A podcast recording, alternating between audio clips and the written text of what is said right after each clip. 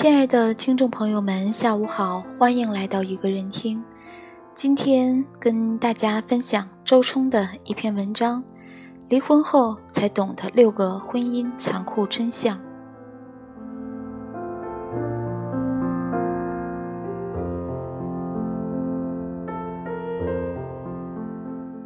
妇联有一项调查，真的令女人丧气。中国离婚家庭里，六个男人中只有一个会选择要孩子，但百分之七十一的男人都会以各种花言巧语怂恿女友、情妇、老婆为自己生下孩子，以满足自己的繁殖欲。这也足以告诉我们，孩子真不是女人用来绑定对方的绳索，相反，它会成为导火索。成为矛盾催化剂，成为离婚时最惨烈的牺牲品。所以千万别精虫上脑，一时冲动就生下所谓的爱情结晶。要看看自己是否真的做好了准备，不是两个人抚养孩子的准备，而是你一个人抚养孩子的经济准备、心理准备、时间准备、能力准备。如果你没有，那么恭喜你。养娃几十年漫长的痛苦有你好受的，他甚至会折磨的你和孩子都人不像人，鬼不像鬼。而当你无数次崩溃时，那个男人早已消失，没有人和你共同面对。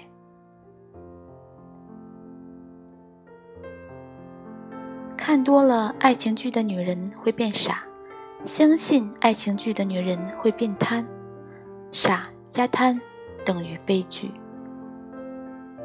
当这些人进入婚姻，会觉得这里和想象的不同，那里和预设的不一样，天天吵，天天怨，最终婚姻里就出现家暴、出轨、冷暴力、欺骗等现象。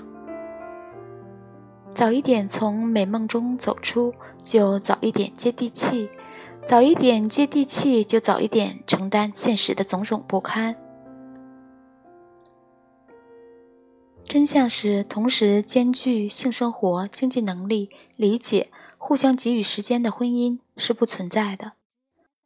只占其三已经很完美，占其二也能维持下去，占其一虽然牢骚满腹，但没有能力的人也只能熬下去。而人世间大多数的婚姻都是这样挣扎的。所以要想一想，你希望在婚姻中获取什么？钱、安稳、孩子、陪伴、父母的认可、内心的快乐、性的满足、资源的上位、自我实现的可能。注意，你只能选择其中一到三项，永远无法全都得到，并且随着婚龄加长，你能实现的选项还会减少。如果你说我什么都想要，那就真的会害死你。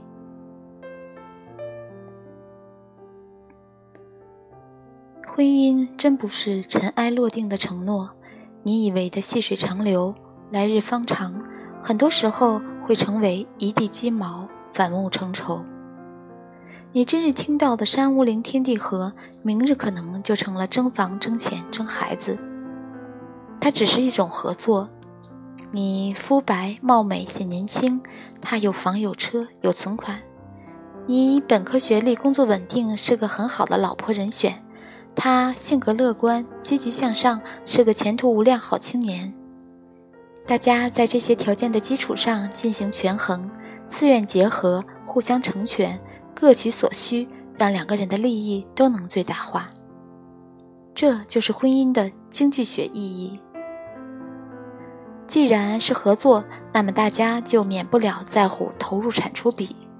出于本能，每一个理性人都希望投入最少。获得最多，比如妻子都希望自己不上班，啥也不做，啥也不付出，就被老公天天宠着。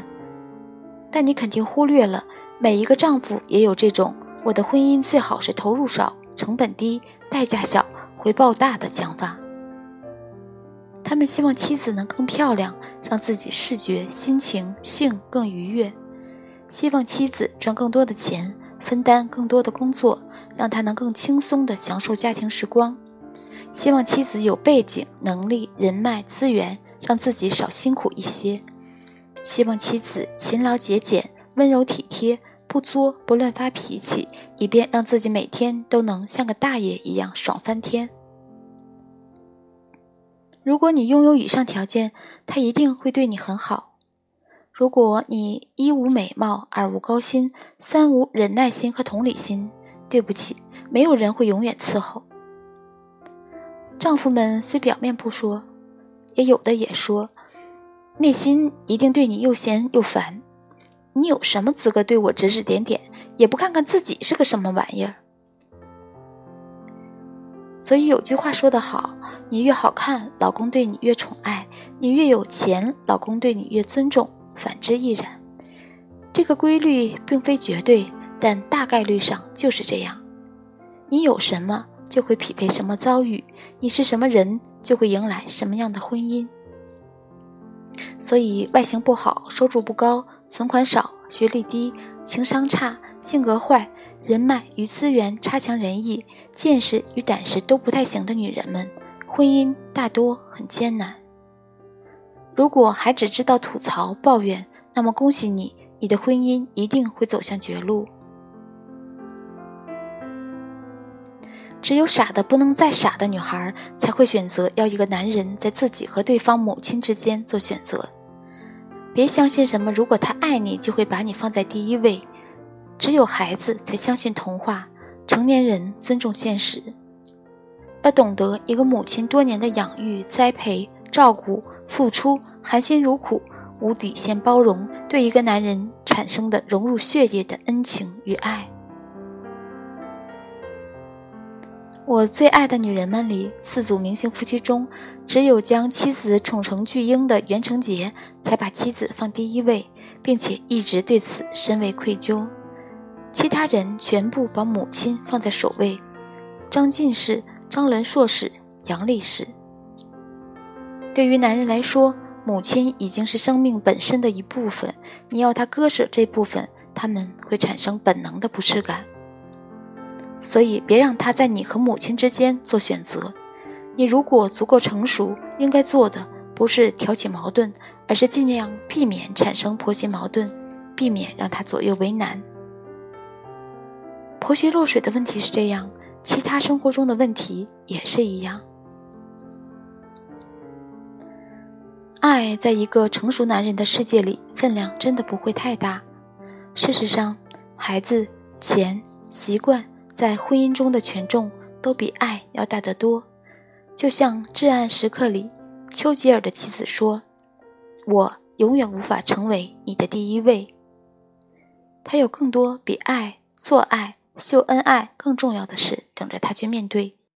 他有他的使命，他并没有你想象的那么需要你。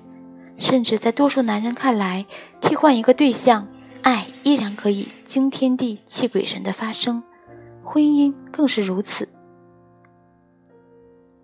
丈夫从张三换成李四，妻子从条件相似的王美丽变成张美丽，枕边人从性情相似的 A 变成 B，基本上都没有太大的变化。但他们为什么不换？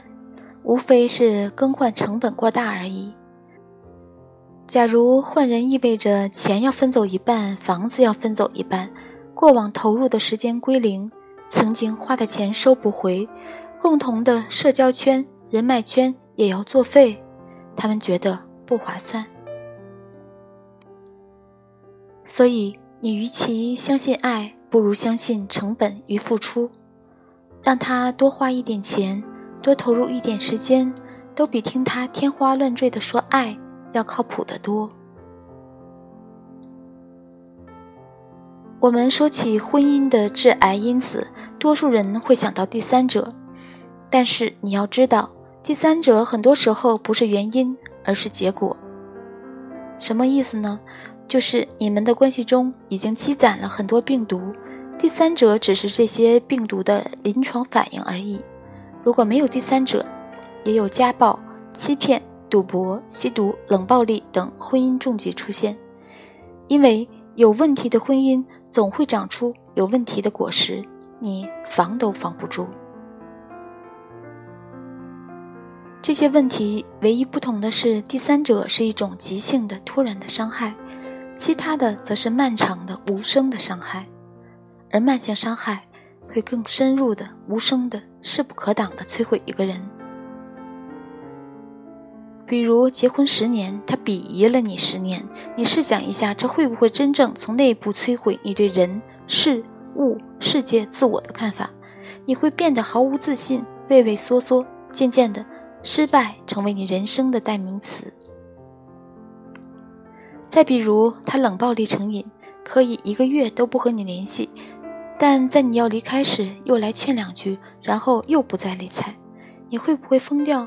会不会一想起来就愤怒的想杀人，进而对自己产生严重的怀疑？再再比如，他嗜赌如命，撒谎成习，出口成脏。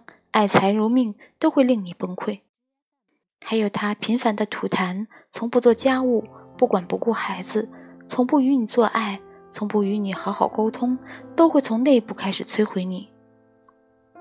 所以说，第三者伤害的是你的关系，但其他问题伤害的是你的自我。《战国策》里说：“爱之深，则为之计深远。”婚姻也是一样，重视之切，则为之计一生。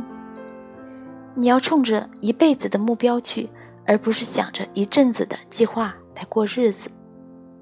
奔着一生去，你才会投入匹配一生的一万分的耐心、智慧、情商，去面对残酷至极的婚姻生活。奔着一时去，只会投入匹配一时的十分的耐心、智慧、情商。去消耗原本就不多的欢愉，结果肯定如你所愿。投入一万分的，会 KO 一个接一个困难，凡事想对策，而不是凡事想退路，最终让关系越来越深厚，两个人真的一辈子。投入十分的，会被挫折、麻烦、挑战一个接一个击倒，最终在出发不久就分道扬镳。婚姻从来不是一件容易的事情，它需要两个成年人以成熟之心智、理性之头脑、温柔之姿态、自律之习性一起创造，年复一年。所以，求你别矫情，别做梦，别以为自己是公主，否则你无法等到无论贫穷或富有，无论疾病还是健康，都爱他、照顾他。尊重他，接纳他，永远对他忠贞不渝，直至生命尽头。你的幸福在黎明到来之前就已经一地稀碎。